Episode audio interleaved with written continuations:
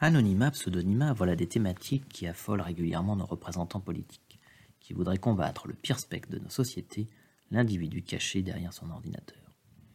On s'imagine pouvoir rendre visibles les monstres tapis dans l'ombre, les révéler et plus que tout leur mettre un nom dessus, comme si le fait de les nommer permettait de les exorciser. Cette interrogation sur l'anonymat n'est pas nouvelle. Elle a déjà été réalisée il y a quelques années par un auteur quelque peu oublié, le biographe de René Descartes, Adrien Bayet, né en 1649 et mort en 1706. Bayet est un personnage hors norme, passionné de bibliographie de catalogage, bibliothécaire et précepteur au service d'un mécène. En bon bibliothécaire d'ailleurs, il veille à attribuer les bonnes œuvres aux bons auteurs et surtout il cherche à combattre la tendance régulière au plagiat qui prend de l'essor à son époque. Il est ainsi qualifié de Ghostbuster par la chercheuse britannique Kate Tunstall qui en donne la description suivante. Le savant et bibliothécaire de la République des Lettres s'avère bien plus qu'un simple détective de la police qui traque les identités réelles des contrevenants à la loi. Il est en fait comme une sorte de Ghostbuster, voire un pourfendeur de vampires. Bayen est en effet celui qui devine le véritable auteur derrière un prête-nom, la véritable source derrière un nouvel écrit. Il publie ainsi un ouvrage au titre étonnant.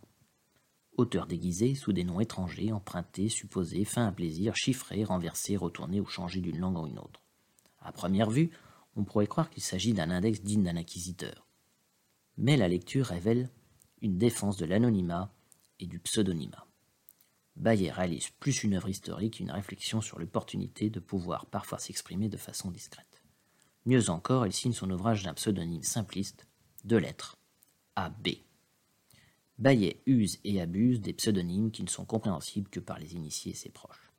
Érudit infatigable qui ne cherche pas la lumière, ses travaux d'études et de bibliographie participent surtout d'une œuvre collective. Il confie pour cela qu'il est prêt à renoncer à la propriété de son travail si quelqu'un voudrait en prendre la suite. Il assure à cet effet qu'un tel courageux ne pourrait être qualifié de plagiaire. Une leçon pour nous rappeler que bien souvent le problème n'est pas celui de l'anonymat ou du pseudonymat, mais de l'absence d'ouverture, notamment culturelle ou intellectuelle.